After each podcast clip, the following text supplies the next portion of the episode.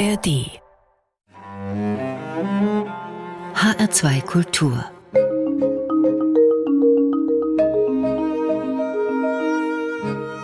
Doppelkopf Und dazu begrüßt sie sehr herzlich Lothar Bauer-Ochse. Die ganze Arbeit von Jahren kommt in dieser Woche an ihr Ziel. Am kommenden Mittwoch beginnt in Nürnberg der 38. Deutsche Evangelische Kirchentag. Kirchentag, das war in früheren Jahren ein Christentreffen der Extraklasse. Alle zwei Jahre lockte er rund 100.000 Teilnehmerinnen und Teilnehmer, auch und gerade diejenigen, die mit normaler Kirche eher fremdelten. Kirchentag, das stand für lebendig, frisch, jugendlich, modern, experimentierfreudig eine andere Form von Kirche eben. Und jetzt also wieder Kirchentag, erstmals nach der Corona-Pandemie wegen der ja auch Kirchentage nur digital im Netz stattfinden konnten. Und diejenige, die diesen Nürnberger Kirchentag maßgeblich mit vorbereitet hat, ist Dr. Christine Jahn, die Literaturwissenschaftlerin und Theologin, ist Generalsekretärin des Evangelischen Kirchentags. Und Christine Jahn ist heute zu Gast im HR2 Kultur Doppelkopf. Wir wollen heute sprechen über den Nürnberger Kirchentag, der in dieser Woche beginnt, aber auch darüber hinaus blicken mit der Frage, welchen Sinn und welche Zukunft überhaupt Kirchentage haben. Herzlich willkommen, Frau Jahn. Vielen Dank. Ich freue mich aufs Gespräch. Sehr schön. Frau Jahn, Kirchentag ist ja viel Arbeit für Sie und auch für Ihr Team. Jetzt kommt der Kirchentag in Nürnberg. Der wird Ihnen auch nicht so viel Zeit zum Durchschnaufen geben. Aber gibt es was, worauf Sie sich so richtig freuen? Ich freue mich auf äh, den Start äh, und dass es uns glückt, mit Hilfe unglaublich vieler ehrenamtlicher Hilfe ein großes Fest und Dialogräume wieder zu eröffnen. Ich freue mich, wenn das Glitzern der Posaunen zum Eröffnungsgottesdienst mhm. hoffentlich unter ja, Sonnenstrahlen uns äh, bei den Eröffnungsgottesdiensten geschenkt ist und dann so der erste Ton und auf Podien freue ich mich. Ähm, ja, und es ist so ein großes Programm, dass man das gar nicht alles äh, ja, für sich erstmal sortieren muss. Mhm, aber mhm. Sie sind sehr gespannt, das merkt ja. man schon. ja, und auf Nürnberg freue ich mich auch, auf diese Stadt, die uns ja mit ihrer ganzen Geschichte uns als Kirchentagsbewegung nochmal an unser Gründungsmoment erinnert, an die Notwendigkeit, weil diese Stadt mit der Geschichte ja alles verbindet. Mhm. Deutsche Geschichte, Schuld und Umkehr Rassengesetze und Menschenrechte, alles das, was sich mit Nürnberg verbindet mhm. und unser Eintreten dafür. Und was verbinden Sie sozusagen mit dem Gründungsauftrag? 1948 ist ja der erste Kirchentag mhm. gegründet worden. Ja, dass mutige Menschen, also Menschen aufgestanden sind und haben gesagt, wir überlassen das jetzt nicht einer Amtskirche, wie die Bibel ausgelegt wird, wie wir uns positionieren als Christen in der Welt. Und ähm, das ist das, was für mich den Kirchentag bis heute so reich macht, dass er eine Herberge dessen ist, dass ich mich selber mündig machen kann im Glauben. Ähm, dass ich eine eigene Position zu den Bibeltexten entwickle, mich da kundig machen kann. Und deshalb bieten wir auch Bibelarbeiten bis heute an. Und ähm, das ist das Große, wo ich auch immer hoffe, dass es uns mit den Podien, mit dem gesellschaftspolitischen Bereich gelingt, äh, Menschen erstmal in die Sache mit hineinzunehmen und die dann herausfinden können, okay, was ist jetzt meine Position in all den vielfältigen Möglichkeiten, das zu deuten. Mhm. Ja. Ich wollte gerade fragen, wenn wir mal auf das heute blicken, äh, eine lange Geschichte einerseits der Kirchentage, andererseits sie sind gar nicht mehr so selbstverständlich. Äh, in Düsseldorf gab es ein Volksbegehren, im Grunde den Versuch, einen Kirchentag zu verhindern. Wozu heute Kirchentage? Kirchentag ist für mich die riesengroße Chance, dass wir einen zivilen Dialograum haben. Ich vergleiche das für mich immer wie ein Parlament abseits des Parlamentes auf der Straße, wo wir mit Politikern, mit Wissenschaftlern, mit Künstlern das diskutieren, wie wollen wir in Zukunft leben? Welche Grundlage haben wir dafür auch? Welche Hoffnungsgrundlage bringen wir dafür auch mit? Wo auch Religionen in der Vielfalt an den Start gehen und sagen, das ist unsere Glaubensgrundlage und das ist unter freiem Himmel so ein großes Symbol auch dafür in der Gesellschaft, dass wir als Christen sagen, wir haben noch einen anderen Herrn. Und deshalb stellen wir uns hier in all der Vielfalt, die wir haben, gemeinsam einer Sache. Wir sitzen am Ende an, in einem Boot, an einem Tisch und wir können unsere Verantwortung nicht delegieren. Und dass wir das in einem offenen Diskursraum pflegen können, auch mit den Politikern ins Gespräch gehen können, abseits der parlamentarischen Debatte, das finde ich ein ganz, ganz großes ähm, Pfund, mit dem wir wuchern sollten. Mhm. Was es auch nicht aufzugeben gilt, gerade in einer Gesellschaft, wo die Demokratie und das demokratische Miteinander, wie reden wir gut miteinander, wie streiten wir gut miteinander, miteinander, wo das ja gefühlt alles in manchen Teilen bricht in unserer Gesellschaft. Und wir brauchen diese Diskursräume. Mhm. Wir werden noch genauer darauf eingehen, auf dieses Stichwort. Sie sind jetzt, Frau Jahn, seit ja, ein bisschen mehr als einem Jahr Generalsekretärin genau. in der Geschäftsstelle des Kirchentags in Fulda im Grunde dadurch Seiteneinsteigerin, gerade auch in die Vorbereitung von mhm. Nürnberg. Da waren ja viele Gruppen schon lange in der Vorbereitung. Ja. Trotzdem gibt es etwas, machen Sie uns mal neugierig, gibt es etwas, wo Sie sagen, da ist meine Handschrift? Meine Handschrift.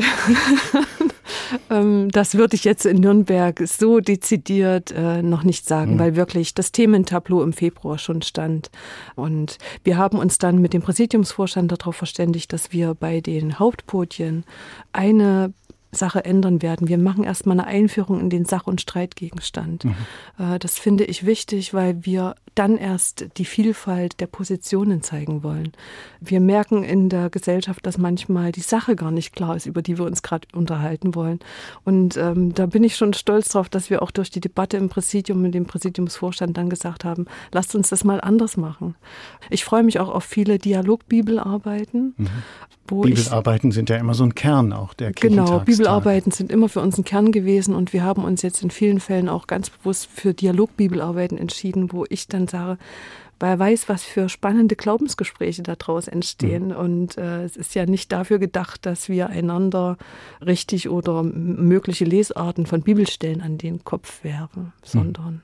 ins Gespräch gehen.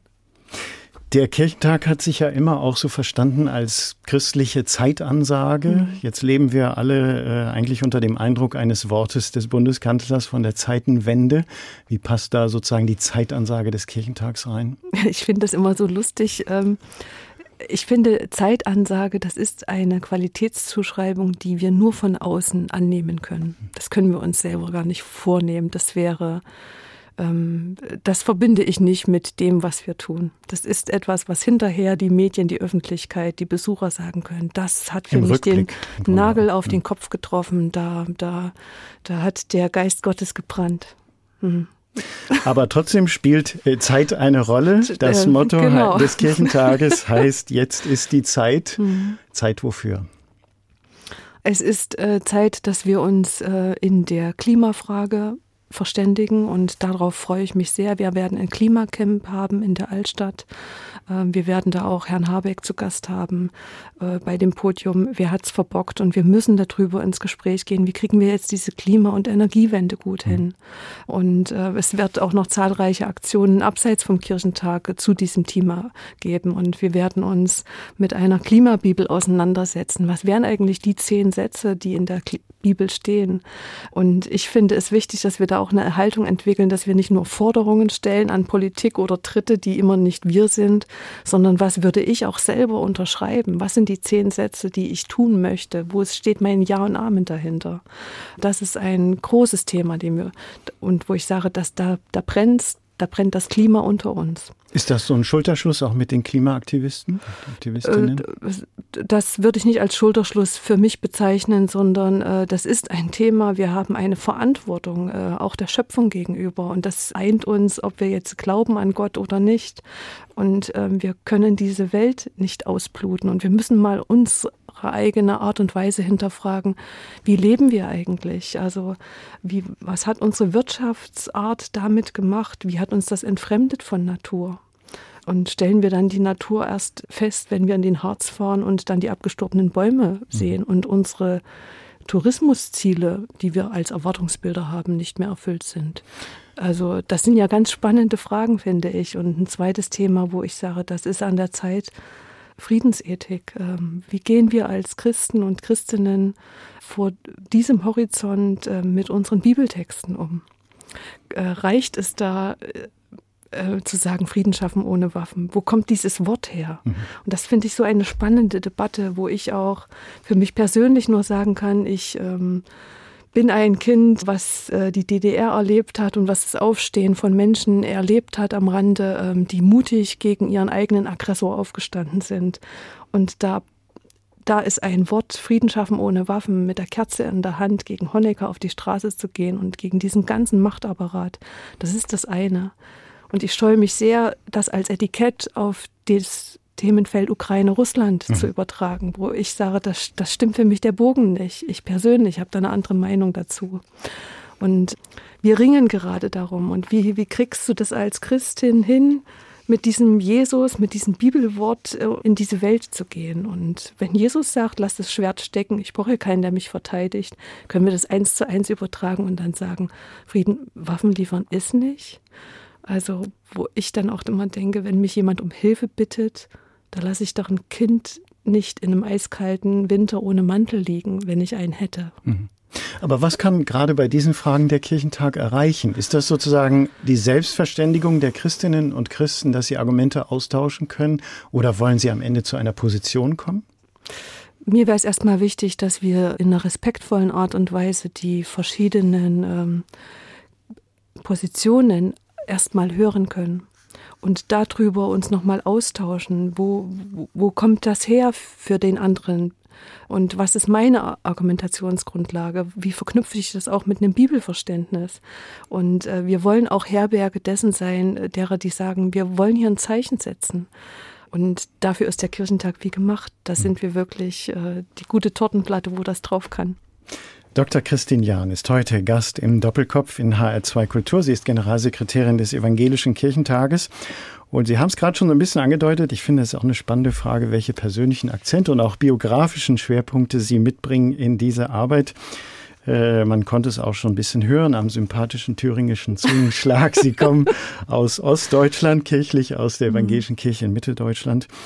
Und wir nähern uns diesem Thema ein bisschen mit der ersten Musik, die Sie uns mitgebracht haben. Äh, Vivaldi, vier Jahreszeiten, ist jetzt nicht Thüringen, aber äh, für Sie schwingt da was mit, wenn ich das richtig weiß. Ja, genau, für mich schwingt da äh, sehr viel mit. Das war so die erste CD, die ich mir ähm, im Westen geleistet habe, mit Hilfe meiner Eltern. Und diese Musik ähm, erinnert mich immer wieder, wie ich als Kind ähm, am Fenster gestanden habe und auf eine verschneite Landschaft, damals gab es noch richtig Schnee in Thüringen, geschaut habe und diese Eiskristalle, die da in der Musik hörbar werden. Mhm. Also herrlich und wie dann etwas aufblüht. Und äh, für mich biografisch äh, ist mit dem Erwerb dieser CD ganz, ganz viel verbunden, weil das war für uns damals überhaupt nicht Usus, dass wir einfach mal das Geld übrig hatten, sowas zu kaufen. Wir hören den Satz der Winter von Antonio Vivaldi aus den vier Jahreszeiten.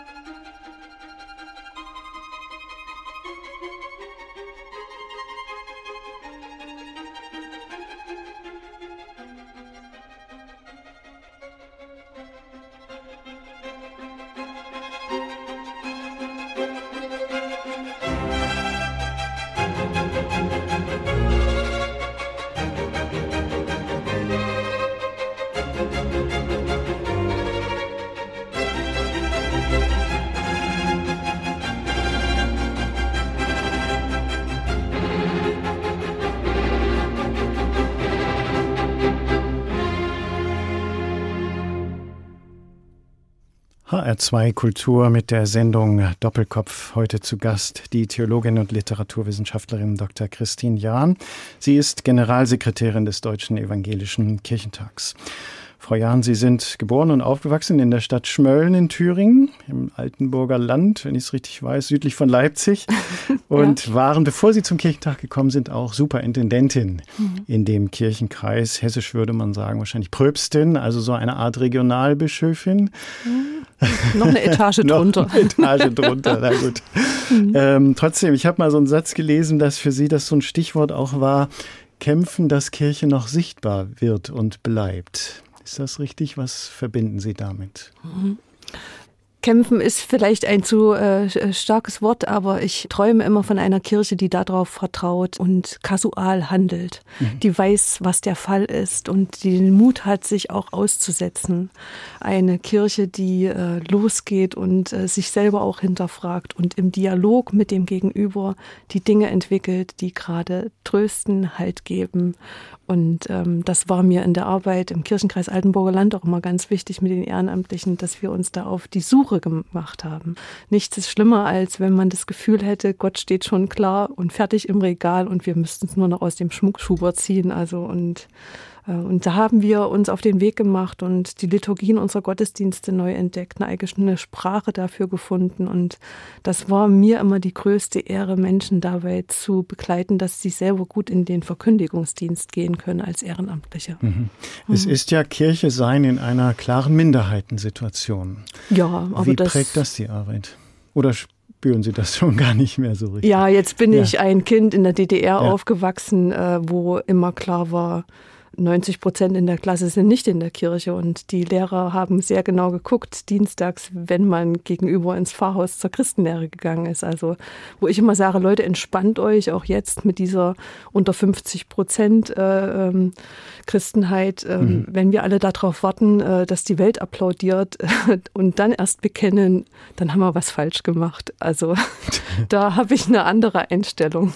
Und es ist auch selbstverständlich mutig zu sein, rauszugehen, eben tatsächlich nicht sich dann in eine kleine Nische zurückzuziehen, weil man eben nicht mehr die Mehrheit mhm. stellt. Ich glaube, das haben äh, viele Gemeinden, die ich kennengelernt habe in Thüringen, erstmal für sich lernen müssen, rauszugehen aus der Nische, auch mhm. raus in den Dialog mit denen zu gehen, die früher nicht in der Kirchbank saßen. Und wir haben die ganzen Bibeltexte, wo ähm, äh, Jesus sich derer annimmt, die äh, theologisch gesprochen Sünder waren.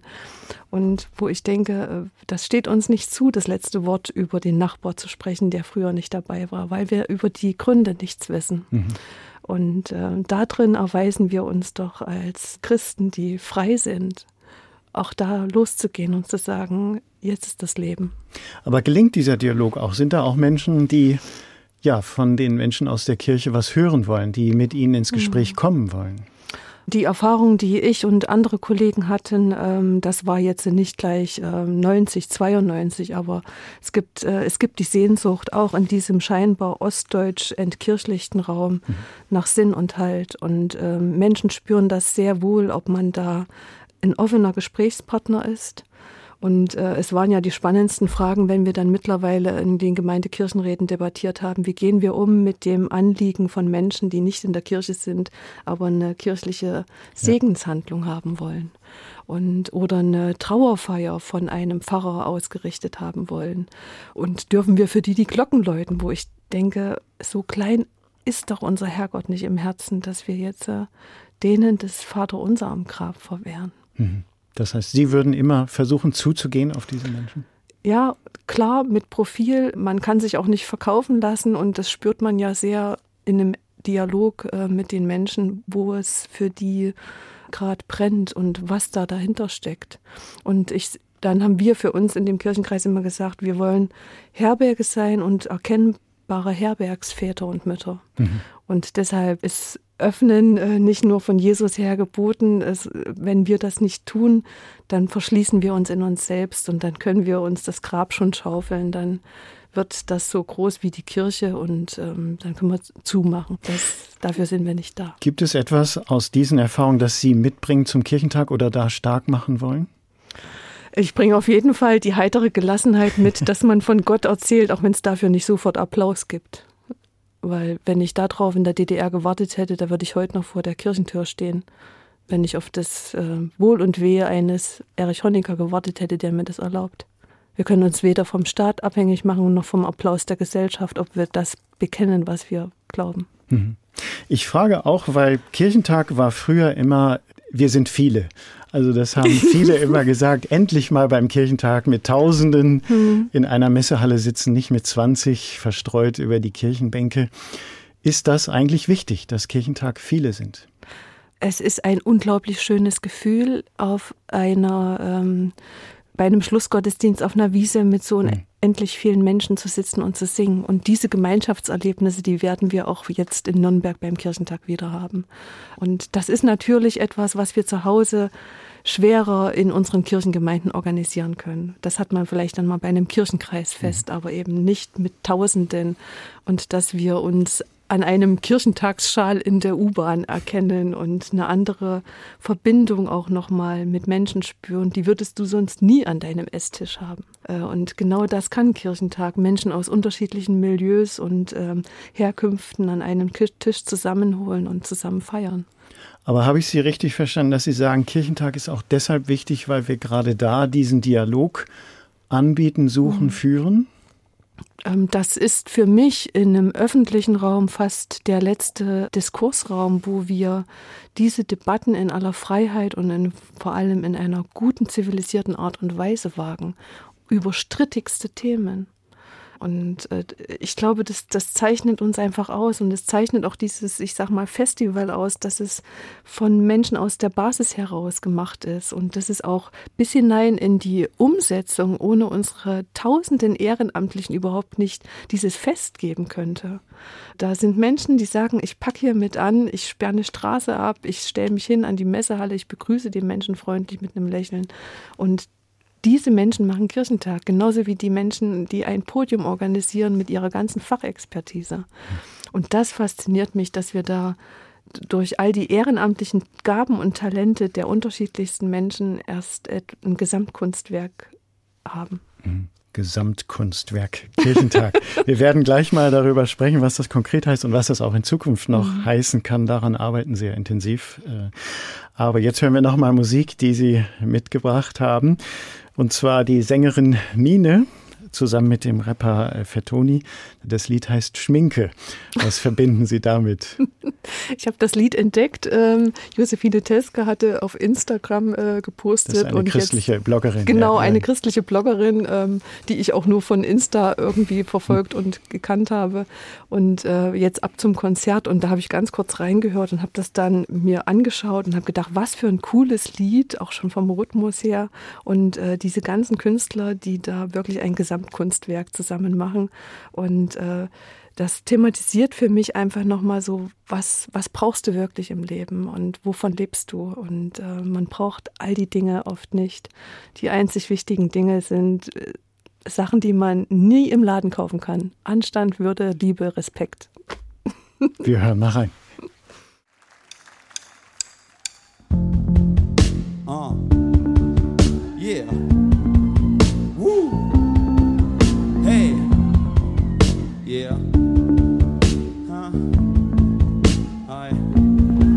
Ich hab ein Zimmer, in dem ist alles drin, was ich habe. Ich habe Möbel vom Flohmarkt daneben, Billy-Regale. Ich hab ein Ghetto-Blaster mit nem alten Mixtape da drin.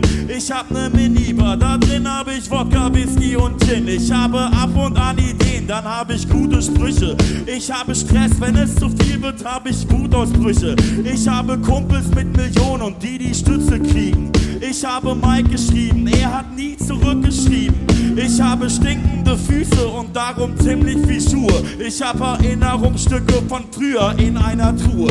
Ich habe einen richtig echten Manager, mit dem habe ich Streit. Ich habe Erfolg, ich habe Fans, ich habe eine Refluxkrankheit. Ich habe Lieder, die ich liebe, die sonst keinem gefallen. Ich habe grundsätzlich Zweifel an allem. All das habe ich. Doch all das brauche ich nicht, solange ich dich hab. Ich brauche nur dich. Ich brauch keine dies, das Dinge.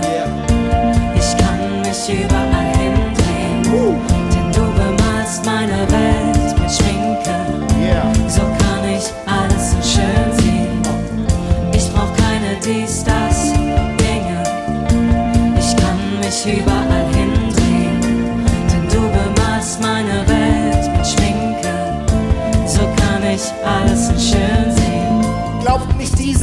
dieser ESO-Tante, sie weiß nicht, was sie erzählt. Wahre Liebe gibt es nicht, so wie Bielefeld. Wenn sie ehrlich ist, steht sie doch auf diese Clowns, die ihr nur schöne Augen machen. Nennt sie Bridget Jones, auch ihr fallt darauf rein. Schöne Melodien summen. Ihr seid ein Publikum im Diddlemaus-Delirium.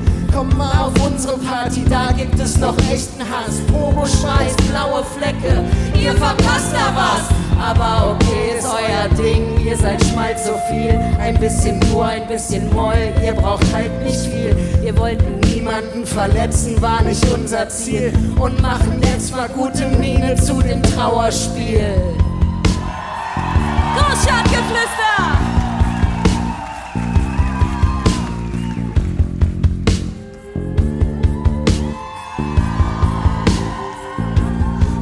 Trage keine Schminke, um mich zu verstecken, sondern um meine besseren Seiten zu highlighten. Oh, du hilfst mir dabei, bitte hilf mir dabei. Und als ich noch allein war, zog ich meinen Eyeliner, leider immer etwas schiefer. Doch jetzt hilfst du mir dabei, bitte hilf mir dabei mich schick zu machen, mich rauszuputzen, um meine guten Seiten zu benutzen. Seitdem es dich gibt, denk ich nicht zurück. Seitdem es dich gibt, denk ich nicht zurück. You, you know what love is. You, you, you know what love is. You, you, you know what love is. You, you, you know what love is. You,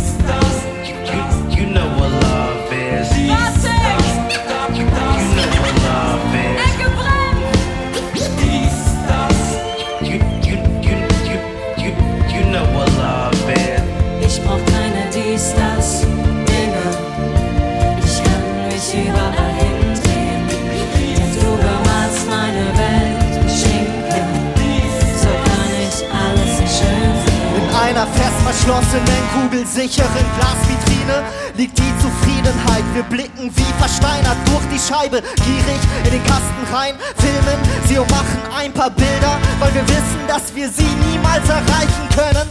Was uns bleibt, sind technologische Errungenschaften. Computer, die uns ruhig stellen, bis sie uns dann runterfallen. Und dann beginnt's von vorn, wochenlang, selten vor dem Apple Store, in der Hoffnung auf permanente Ablenkung. So starren wir im Bildschirm hinein, sind alle irgendwie verbunden, aber fühlen uns allein. Wir sind bodenlose Fässer, tote schwarze Löcher, fressen ohne dass wir jemals satt werden können. Anorexia, Plasma-Fernseher flackern in der Dunkelheit wie Lagerfeuer, die vom Sofa leuchten, aber uns ist kalt. Wir wollen immer mehr, doch haben nie genug. Und ich sag wir, denn alles, was ich brauche, das bist du. Edgar Wasser!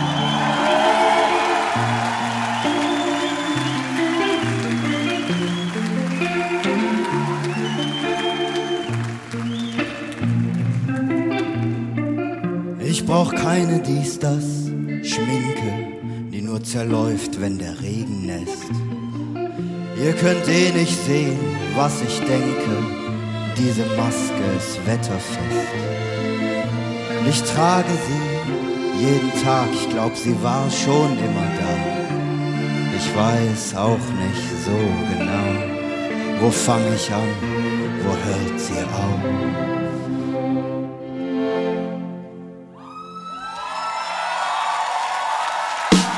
Ich habe niemanden in der Familie, der mir nah ist. Ich habe Dinge im Kopf, die man besser vergisst. Ich habe eine WG zu dritt. Ich habe 30 Jahre hinter mir, so ganz ohne Hit. Ich habe keine Probleme. Durch dich kann ich sehen, was schön ist. Brauche ich was? Ich brauche das. Ich brauche dich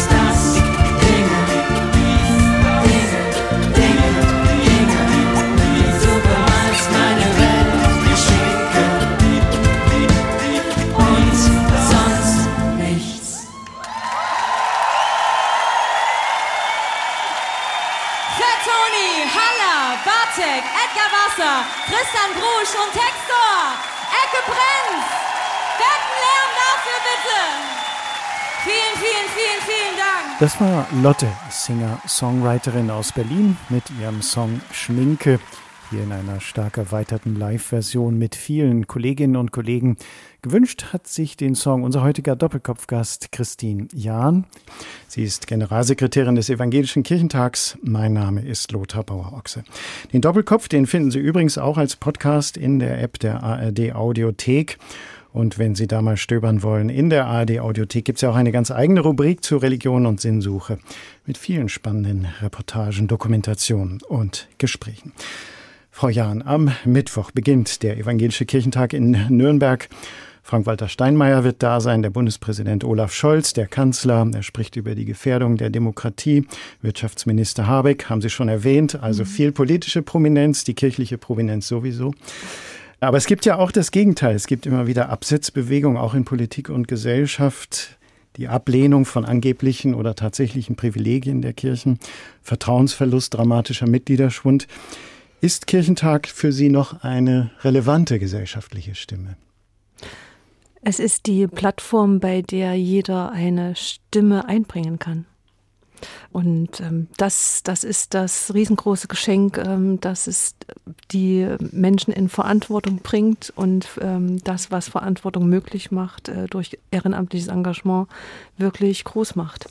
Das heißt, es ähm, geht gar nicht so sehr um kirchliche Positionen, sondern mehr um das Dabeisein, Mitmachen, sich das, ähm, Wir können das im Voraus immer nicht planen, was bei einem Kirchentag passiert, auch was in Dortmund sich zum Beispiel, ähm, ich sag mal, die, die, Gunst der Stunde und das Engagement Einzelner möglich gemacht hat, dass wir sagen, wir schicken ein Schiff. Mhm, wir lassen Menschen nicht ja. im Mittelmeer mhm. ertrinken. Mhm. Äh, genau das kann Kirchentag, aber das können wir im Vorfeld nie planen. Das ist wie. Äh, Tun Sie es nicht? Also. Wir können immer nur gucken, was ist, was ist, was braucht es an guter ja. Herberge, äh, wo wir das ähm, heben äh, und, und bewahren und vielleicht fördern können. Aber es braucht eben die Einzelnen, die losgehen und sagen, wir wollen hier etwas machen und äh, ich bin gespannt, was sich daraus ergibt. Aus den Gesprächen vielleicht beim Klimacamp, äh, rund um die Klimabibel. Ich bin gespannt, was sich daraus ergibt, wenn wir die Debatte wagen, welchen Frieden wollen wir. Und mit Blick auf die Ukraine eben nicht nur in Kiew Sinfonieorchester hören werden, sondern auch bei einem Podium das nochmal diskutieren. Wie gehen wir jetzt als als einzelne Christen in unseren Alltag zurück und mit welcher Position, was lassen wir auch nochmal laut werden in Richtung Politik, wie es dort weitergehen kann. Hm. 2000 Veranstaltungen bietet das Programm. äh, große Bandbreite und Vielfalt sagen die einen, äh, Sammelsurium der Beliebigkeit sagen die anderen. Was ist es für Sie? Eine unendliche Fülle, wo man sich entscheiden muss. und was immer viel zu kurz kommt, das ist das Beschenktwerden mit Kunst und Kultur an mhm. allen Ecken und Enden. Und ähm, das wird in Nürnberg wirklich, ähm, das ist mit das schönste Geschenk, dass es uns da gelungen ist, ganz viele äh, Kleinkünstler, ähm, ich sag mal, zu aktivieren, sich einzubringen. Und äh, die, die werden uns beschenken mit ihrer Kunst hörenderweise, aber eben auch sinnlicherweise. Es wird eine große Ausstellung geben. Und ähm, Sie haben ja schon mal von Fest gesprochen, also Kirchentagstage in Nürnberg, auch Tage, wo ja man es sich auch mal gut sein lässt mit Kultur. Wir, wir brauchen die gesunde Mischung, wo, wo wirklich auch einmal ein Zurücklehnen, ein Genießen äh, am Start ist und dann aber auch ein Blick in die harten Wirklichkeiten und Realitäten. All das, was für uns hier in, in Europa, in Deutschland, in der ganzen Welt jetzt vor Augen steht, da werden wir uns alle angucken müssen und sagen, worauf können und wollen wir verzichten, wo, wo drehe ich mit am Rad, was bin ich auch selber bereit aufzugeben, damit es besser werden kann. Mhm. Das sind große gesellschaftliche Herausforderungen und ich wünsche mir immer eins, dass wir nicht den Kirchentag zu einem, zu einem Sendemast der Moralapostel machen, sondern zu dem Ort, wo wir begreifen, wir sitzen selber zu Hause mit am Rad und wir haben es mit in unserer Hand, wie die Dinge sich drehen können. Mhm. Trotzdem, diese 2000 Veranstaltungen, manche lässt das stöhnen. Ist ja. das das Modell, mit dem Sie auch in die Zukunft gehen werden?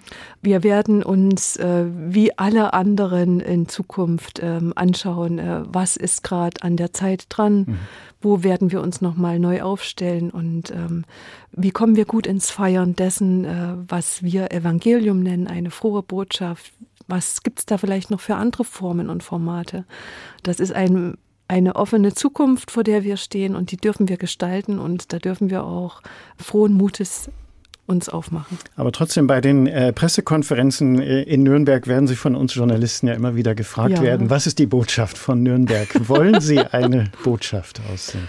Ähm, diese Botschaft werden wir im Vorfeld ganz schwer in eine Pressemitteilung reinschreiben Mhm. können, weil das wirklich ein Gesamtkunstwerk ist, auch dessen, was die Debatten ergeben haben, wo ich sag mal, der Funke überspringt, äh, wo der Heilige Geist wirkt und uns den Mund aufreißt und sagt, ähm, dafür stehen wir jetzt ein. Aber ich frage doch mal nach, weil es ist eben auch immer so die Frage, äh, Dialogforum oder auch schon Position, christliche Position, Kirchentagsposition, kirchliche Mhm. Position, worum geht's?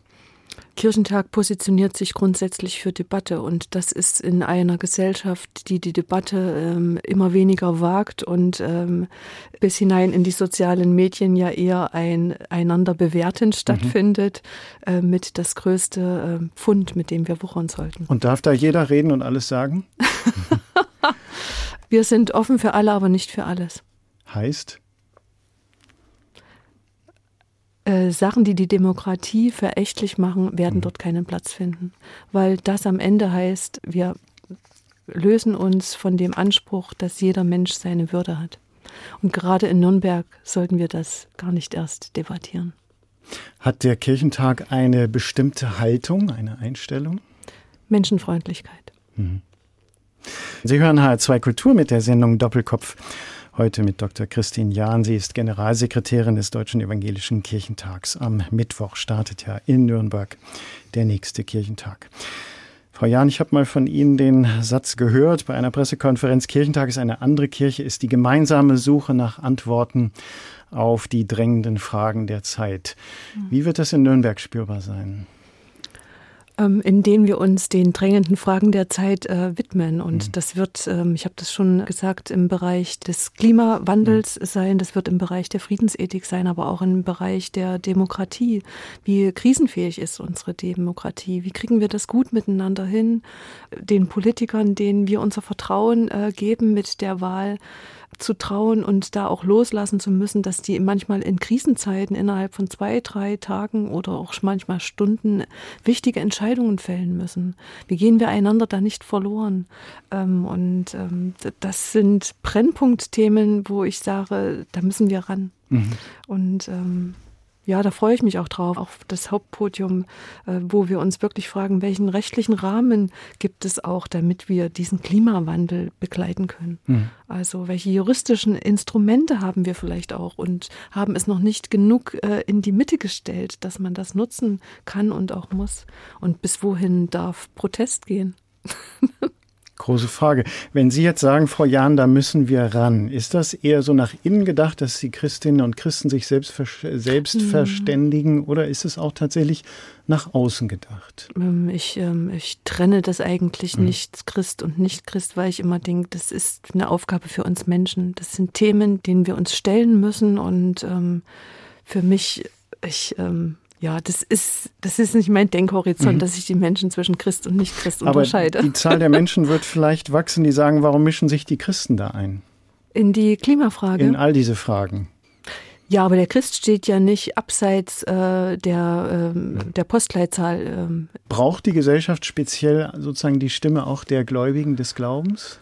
Ähm, ich finde es nochmal interessant, aus welcher Hoffnung heraus wir im Glauben als Christ und Christin sagen, ähm, deshalb packe ich da an. Und das finde ich ja sowieso immer das Schönste überhaupt an Religion, dass es uns hilft, ich zu sagen. Also ich glaube an etwas und deshalb tue ich auch etwas. Und wir werden im Raum des Kirchentages eben auch nochmal über andere Begründungsmuster für Handlungen reden können. Auch was uns Hoffnung und Mut macht, auch eigentlich in angesichts manchmal verzweifelter Situationen. Und äh, ich finde den Subtext zu unserer Kirchentagslosung, jetzt ist die Zeit so schön, hoffen und machen. Und ich sage immer, es gehört für mich zusammen, so wie die zwei Pedale von einem Fahrrad. Ohne beides komme ich nicht nach vorn. Ähm, und äh, das macht Kirchentag eben aus, dass wir da neben all der gesellschaftspolitischen Debatte als Christen und Christinnen nochmal daneben legen können. Wir haben einen Gott, der hat uns gerufen, der hat uns ganz viel geschenkt und ähm, Das können wir nicht unkommentiert lassen. Und deshalb stellen wir uns auch den Aufgaben der Zeit. Und das wollen Sie einbringen in das öffentliche Gespräch. Genau. Hm. Also und ähm, ich, ähm, ich finde, Kirche kann da auch mutiger sein und, ähm, und weit darüber hinausgehen, weil es unseren Hoffnungsmotor eben nochmal sichtbar macht. Ziel ist ja nicht, dass wir dann sagen als Christ äh, Tempolimit. Das ist die Aufgabe der Politik aber überhaupt nochmal nach Kraftressourcen und Hoffnungsräumen auch mit einer letzten Generation, die sich so bezeichnet, zu fragen, damit wir uns eben nicht als Letzte und Aufgegebene verstehen. Das ist die Stärke von Kirchentag. Was gibt mir Halt oder wo finde ich Halt, ist ja die Überschrift mhm. eines der Hauptpodien. Da mhm. spricht die EKD-Ratsvorsitzende, Präses Annette Kurschus. Wäre das für Sie so ein Akzent, den Sie sagen, den würden wir gerne stark machen, äh, sozusagen danach zu fragen, was uns Halt geben kann? wir haben es nicht umsonst als Hauptpodium extra aufgestellt und ich freue mich da auch sehr, dass Annette Kurschus sich dafür bereit erklärt hat, ähm, auch da einen Hauptakzent zu setzen und auch nochmal so die Stimme der Christen ähm, wirklich laut zu machen und zu sagen, in, in diesen Krisenzeiten haben wir auch etwas zu sagen. Hm. Mhm. Es ist ja immer viel gestritten worden, ob ein Kirchentag politisch oder fromm ist und dann haben viele auch gesagt, die Alternative trifft gar nicht. Ich frage trotzdem nochmal, was sind Sie, politisch oder fromm oder oder beides? Oh, das fällt das mir gar keine Frage. unglaublich schwer, äh, weil ich ähm, fromm ist ja das zu tun, was nützt. Und äh, wenn man das tut, was mir, nicht nur mir, sondern dem anderen nützt, ist man immer auch politisch, weil man das in der Polis macht. Das ist jetzt mal meine Erklärung. ja. Sie haben bei der Pressekonferenz zur Vorstellung des Programms ähm, gerade auch auf diesen Aspekt hingewiesen, so das, was die, der, der, Kirchentag auch so zur ethischen Orientierung beitragen mhm. will und haben dann aber den schönen Gesatz, die Menschen sollen gerade in den gesellschaftlichen Fragen verunsicherter nach Hause gehen. Was haben Sie damit gemeint? nichts ist schlimmer, als wenn man immer nur sich selbst bestätigt findet. Und ähm, ich finde es eine ganz große ähm, menschliche Leistung, wenn wir uns ähm, noch als Unfertige be begreifen können. Und ähm, dass man nochmal Impulse mit nach Hause nimmt, die einen vielleicht selber hinterfragen lassen, ob das jetzt im Religiösen ist, ob es Impulse sind, die mich inspirieren in Kunst und Kultur oder in, in theologischen Fragen. Und auf der Suche zu bleiben, sich als offene und noch als noch nicht fertige Wesen zu bezeichnen, ob als Bürgerin oder Christ, das finde ich, äh, das macht mir richtig das Herz auf, weil ich da denke, da ist der Sargdeckel noch nicht geschrieben. Vielen Dank, Christine Jahn. Die Stichwort Verunsicherung führt uns, glaube ich, ganz wunderbar zur letzten Musik, die Sie uns mitgebracht haben dass eine Theologin aus Thüringen, zumal aus dem Leipziger Dunstkreis, äh, uns Bach mitbringt, ist, glaube ich, keine Überraschung. Aber der Bach, den Sie uns mitgebracht haben, der ist, der hat es dann doch in sich. Ja, der hat es in sich, weil das wäre für mich eine heilsame Verunsicherung. Das ist ein Stück, ähm, eine Studienfreundin hat mir ähm, damals eine Kassette, damals gab es sowas noch geschenkt und hat das extra aufgespult, also praktisch kopiert, damals eine Raubkopie angefertigt von Lambarene Bach to Afrika. Und ich habe ja Orgel spielen gelernt und kannte Bach immer nur aus so diesem deutschen Kulturraum, Weihnachtsoratorium und Co. Und auf einmal diese Klänge zu hören, wie sich da Welten miteinander verbinden. Und dann auch noch ähm, hat mich das so sehr erinnert an Albert Schweitzer, dessen mhm. Biografien und Schriften bei uns immer zu Hause standen. Und ja, das ist ein ähm, für mich unglaublich inspirierendes Stück, weil es Welten verbindet. Sehr ja. schön. Also mit Bach to Afrika, Bach to Afrika geht der heutige Doppelkopf in HR2 Kultur zu Ende. Und wenn Sie mal reinhören, ja, Sie erkennen da Herr, unser Herrscher. Das ist der Eröffnungschor aus der Johannespassion. Dr. Christine Jahn war heute zu Gast. Die Theologin und Literaturwissenschaftlerin ist die Generalsekretärin des Deutschen Evangelischen Kirchentags, verantwortlich für den Evangelischen Kirchentag, der am Mittwoch in Nürnberg beginnt, aber auch natürlich für die Frage, wie es denn langfristig weitergehen kann mit dem, ich nenne es mal so, Unternehmen Kirchentag. Ich danke Ihnen, Frau Jahn, für Ihren Besuch. Schön, dass Sie bei uns waren. Danke ebenso. Diesen Doppelkopf, den gibt es zum Nachhören auch in der App der ARD Audiothek und dann, da finden Sie natürlich auch ganz viele andere spannende Podcasts und Gespräche aus der Welt der Kirchen und Religionen. Mein Name ist Lothar Bauer-Ochse. Ich danke für Ihr Interesse und wünsche weiter anregende Radiostunden mit HR2 Kultur.